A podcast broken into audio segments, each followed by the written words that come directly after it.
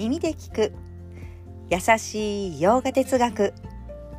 こんにちはふみママです。いつもお聞きいただきありがとうございます。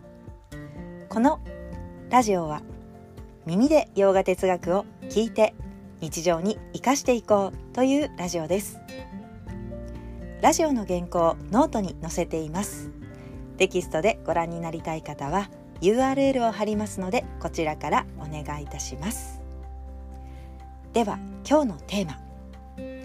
アーユルベーダ。するべきこと。してはいけないこと。というテーマでお話ししたいと思います、まあ、するべきこと。してはいけないこと。これをサットブリッタといって漢字で書くと生前行為ですね。生というのは正しい。善というのは善悪の善に行為です。行いをなすですね。今日はその中からいくつかを紹介したいと思います。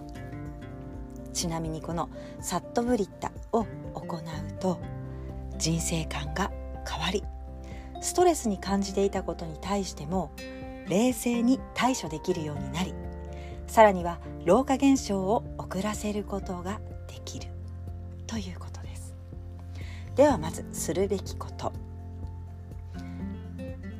さらっともういくつかあるのでさらっと読み 読み上げていくような形になりますけれどもなんとなく聞いていただいてちょっと耳にね残るものがあればなという感じで聞いていただければと思います。ではするべきこと。神々や牛そして宗教家師匠高齢者熟達者戦士その他尊敬に値する人を尊敬すること。次は火を崇拝すること。次1日2回洗い清めをしてから瞑想または祈りを捧げること。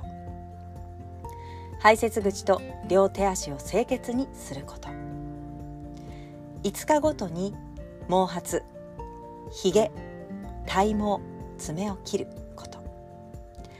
常にきれいな衣服を身につけ心を穏やかにし方向を使用するのが良い。知人に会った時は先に挨拶をして話しかけること。怒った人をなだめ恐れている人を元気づけ貧しい人を助け誠実であり平等であり他人の悪口に耐え劇場を抑え平成の徳を表し欲と苦しみの原因を除去する。そのような人であるべきである。さらっと紹介しましたけれども次はもうしてはいけないことにいきたいと思います。してはいけないこと。嘘をついてはいけない。他人のものを奪ってはいけない。他人の妻や他人の財産を欲しがってはいけない。喧嘩を好んではいけない。悪事を犯してはいけない。他人の欠点を公言してはならない。他人の秘密を暴露してはならない。怠ったものと交わってはいけない。行いの悪い人と仲良くしてはいけない。好奇でない人を頼りにしてはいけない。これがしてはいけない。では3番目はその他ですね。ちょっとその他のカテゴリーに入っているものも紹介します。大勢の人が同意していることを無視してはいけない。臆病であってはいけないが大胆すぎてもいけない。幸福を独り占めしてはいけない。繰り返し物の本質を考慮せよ。最後に抽象を気にするな。という以上を今日は紹介したいと思いました。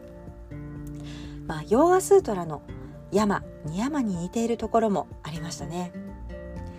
山に山もそうですが時々こういった生前行為を眺めることで自分自身の行動を見直すツールにするのもいいですよね。